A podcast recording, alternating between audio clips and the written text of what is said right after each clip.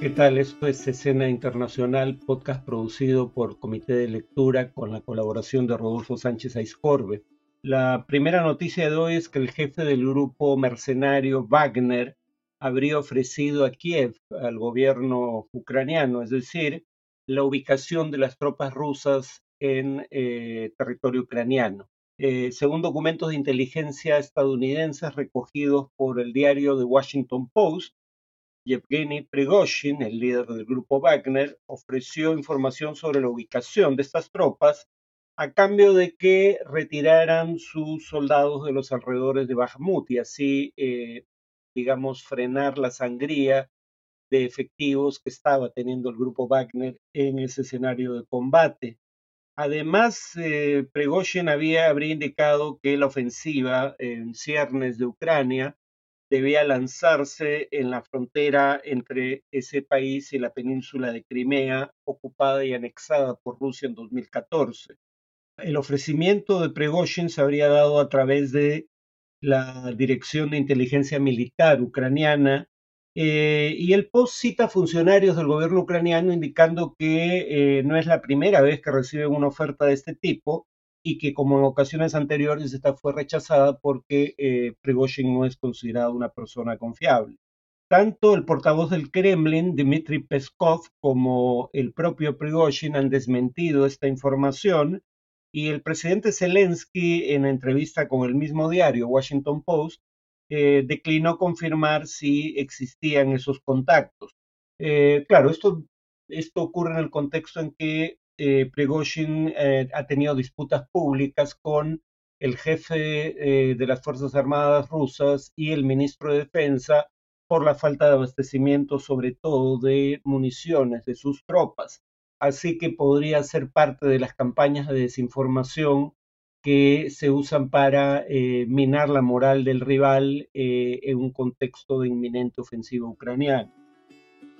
La segunda noticia del día es que habrá una segunda vuelta electoral en las elecciones generales de Turquía.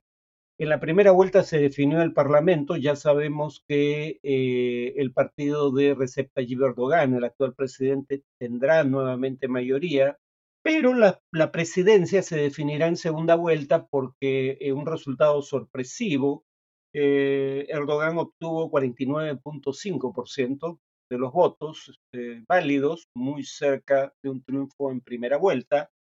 y Kemal Kilicdaroglu, el, el líder de la oposición, obtuvo 44.9%. Esto es casi exactamente lo inverso de lo que pronosticaban las encuestas. Eh, es la primera vez, sin embargo, en que Erdogan no gana eh, una elección, eh, unas elecciones generales en primera vuelta, y claro, esto se explica por eh, la inflación galopante del país, por eh, una situación de bajo crecimiento y eh, por las consecuencias de un terremoto, que si bien obviamente no es responsabilidad del gobierno, sí es responsabilidad del gobierno no haber aplicado los controles de construcción para evitar ese tipo de secuelas que estaban aprobados desde el anterior terremoto a fines del siglo XX eh, y además por la caótica labor de rescate de las víctimas. Y además es la primera vez en que la oposición se unió. Daroglu del Partido Republicano del Pueblo, fundado por Kemal Atatürk, el padre de la Turquía moderna, encabezó una coalición de seis partidos de oposición y estos prometían abandonar el sistema presidencialista creado por eh, Erdogan y volver al sistema parlamentario con un primer ministro elegido por el Parlamento en reemplazo de un presidente eh, que concentra poderes y elegido directamente por voto popular. Y habló también de reconstruir las relaciones con Occidente si eh, gana eh, las elecciones. Erdogan ha gobernado más de 20 años el país y abolió en 2018, como mencionábamos, el cargo de primer ministro y concentró el poder en una presidencia que ejerce él. Finalmente, la tercera noticia es que en Argentina se tomaron medidas de emergencia para detener una inflación que ha alcanzado un nivel eh, anualizado de 109%, en un contexto de caída de reservas internacionales netas. Hace eh, tan solo dos semanas ya se había subido la tasa de interés de referencia de 81 a 91%, y ahora se ha vuelto a ajustar a un 97%, con el objetivo de convencer a los ciudadanos de eh, mantener ahorros en pesos, es decir, en moneda local y no emigrar al dólar eh, como moneda de refugio en un contexto de muy alta inflación. Eh, hay una nueva negociación en curso, además, con el Fondo Monetario Internacional para que el préstamo de 11 mil millones de dólares que tenía previsto entregar a fin de año lo entregue con anticipación, porque se constata no solo que el nivel de inflación es mucho mayor de lo esperado, sino que además el Banco Central no tiene ya capacidad de intervenir en el mercado cambiario para tratar de atenuar el alza del dólar. En una medida sin precedentes en un país que es un gran exportador de alimentos a nivel mundial, eh, se suspendieron los derechos antidumping en algunas ramas para reducir el precio de las importaciones, en particular de alimentos,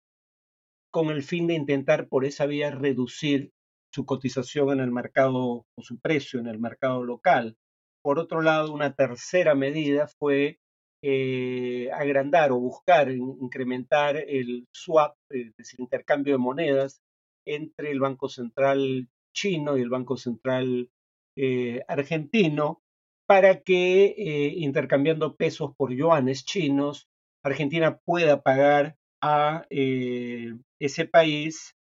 sus importaciones en yuanes y no en dólares por el equivalente a unos 5 mil millones de dólares el viaje de Sergio Massa, el ministro de Economía, es para intentar ampliar ese, swap a 9 mil millones de dólares, o equivalente en moneda china. Si Sergio Massa, dicho sea de paso, no logra contener la inflación y la eh, depreciación de, la de la moneda local, difícilmente será el candidato de unidad del peronismo en las elecciones de octubre próximo tiene muy poco tiempo para obtener resultados, en otras palabras. En cuanto al tema de análisis, eh, es un tema que debía haber abordado probablemente ya hace tiempo, pero es el asunto de por qué en el mundo en desarrollo no hay un apoyo entusiasta a Ucrania como el que existe entre las potencias de la OTAN. Pese a lo que voy a decir a continuación, debo dejar en claro que en lo personal creo que la agresión de Rusia contra Ucrania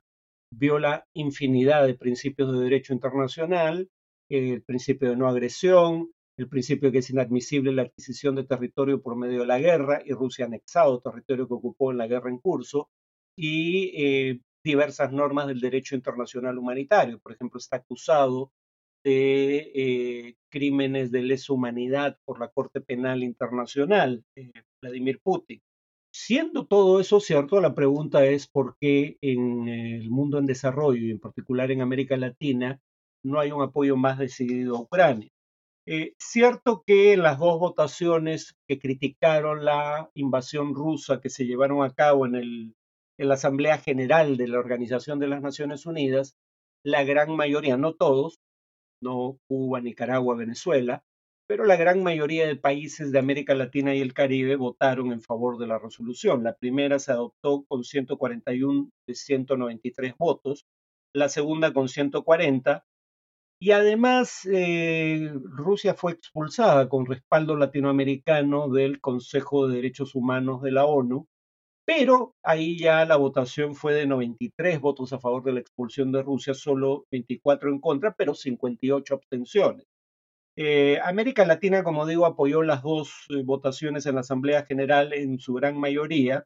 pero ya hubo un cambio en la votación para expulsar a Rusia del Consejo de Derechos Humanos de la ONU. Los países más grandes de la región, Brasil y México, no votaron a favor de esa propuesta.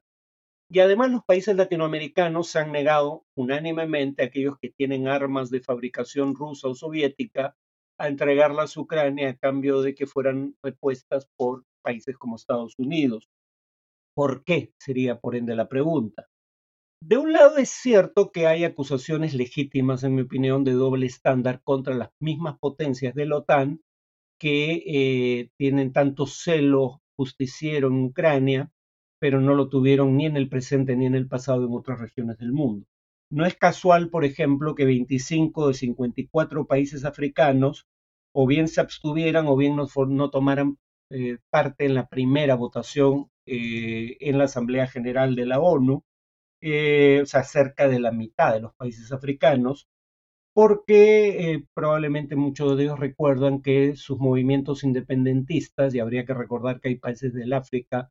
como Djibouti que se independizaron recién en la década del 70 del siglo pasado, es decir, hace unos 50 años, esos países recuerdan que sus movimientos independentistas no recibieron apoyo occidental, que eran más bien las potencias occidentales, las potencias coloniales, sobre todo el Reino Unido y Francia en ese orden, y que fue la Unión Soviética, de la cual es sucedánea Rusia, quien eh, en su momento apoyó esos movimientos independentistas y apoyó al Congreso Nacional Africano en su lucha contra el régimen de segregación racial conocido como apartheid que existía en Sudáfrica.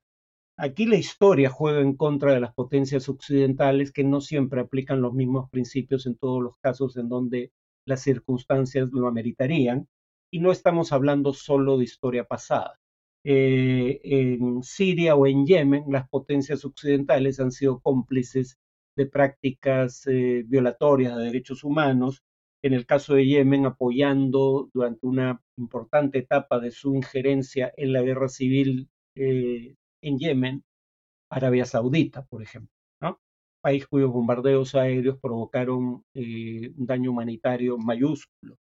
Em, también probablemente se recuerde que en la pandemia que tuvo lugar, la del COVID-19, hace tan solo un año y medio, dos años, eh, los países desarrollados eh, prohibieron la exportación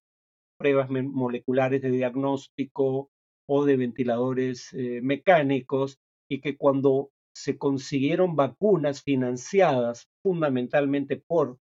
estados de países desarrollados, por lo menos en la fase de investigación y desarrollo, estos acapararon las vacunas y no permitieron que se levantara temporalmente, como permiten acuerdos de la propia Organización Mundial de Comercio, eh, los derechos de patente para que pudieran fabricarse en países como la India vacunas contra el COVID eh, bajo la condición de eh, vacunas genéricas. O el hecho de que la misma Unión Europea,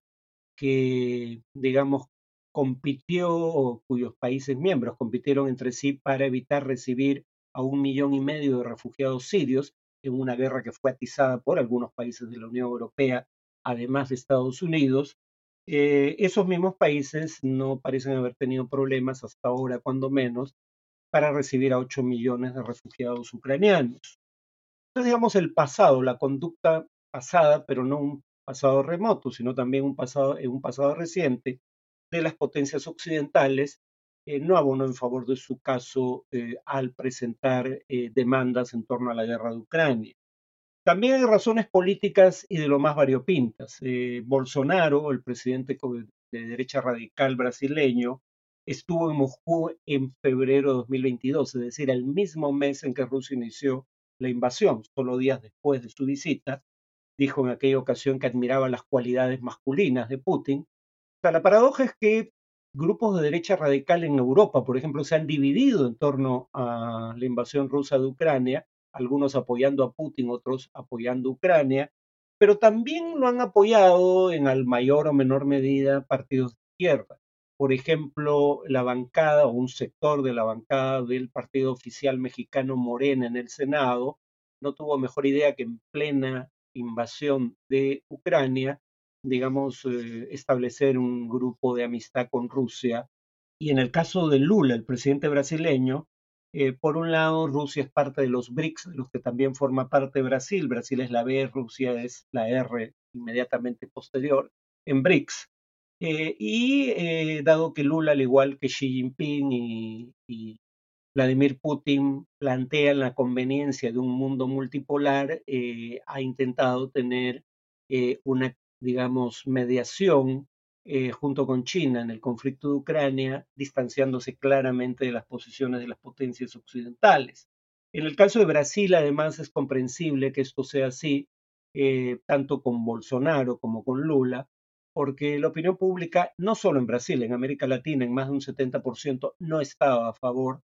de entregar armas a Ucrania. En el caso de la India, la India tiene mucho mayor relación comercial con las potencias occidentales que con Rusia,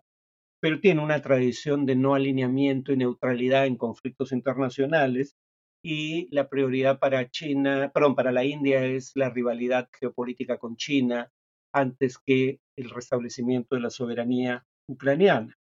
Por último, hay intereses que ayudan a explicar por qué muchos países del mundo en desarrollo se pusieron de perfil en lo esencial en el conflicto de Ucrania. Por un lado, temían el efecto que las sanciones que se les pedía aplicar contra Rusia pudiera tener sobre el precio de alimentos, eh, e-, energías fósiles y fertilizantes que todos los países en desarrollo importaban en mayor o menor proporción. Los que producen petróleo eh, importan alimentos, los que producen y exportan alimentos como Brasil importan fertilizantes. Y por eso Bolsonaro, por ejemplo, dijo que si bien condenaba la invasión, tenía una importancia sagrada para Brasil, esa fue la palabra que usó, eh, los fertilizantes porque eh, más del 20% de su consumo total de fertilizantes, y Brasil es un gran exportador agropecuario, provenía de importaciones eh, de Rusia. Además, esta crisis ha permitido a países como la India comprar petróleo ruso con descuento, precisamente por las sanciones. Y por eso, curiosamente, la India, que no había aplicado sanciones contra Rusia, ahora ha indicado que respetará el eh, tope de precios impuesto al petróleo ruso por el grupo de los siete y en menor medida la Unión Europea. Ahora, termino diciendo que los intereses de los estados también pueden jugar en contra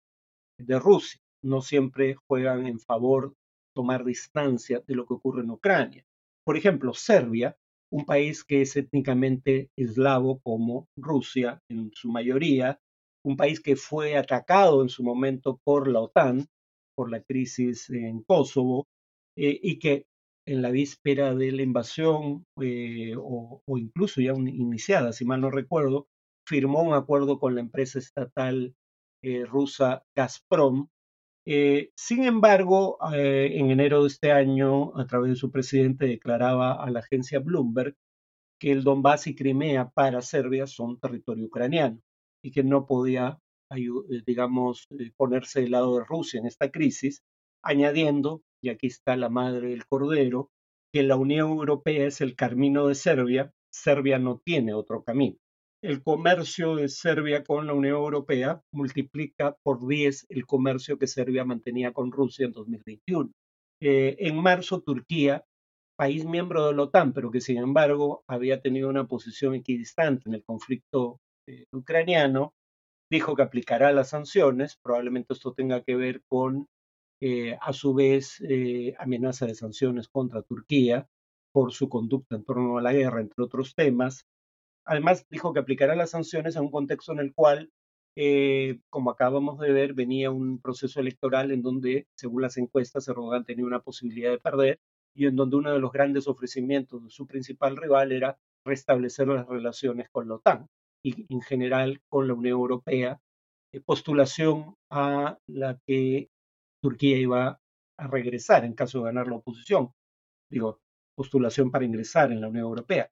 Hungría ha empezado a criticar la, la conducta rusa y curiosamente poco después se llega a un acuerdo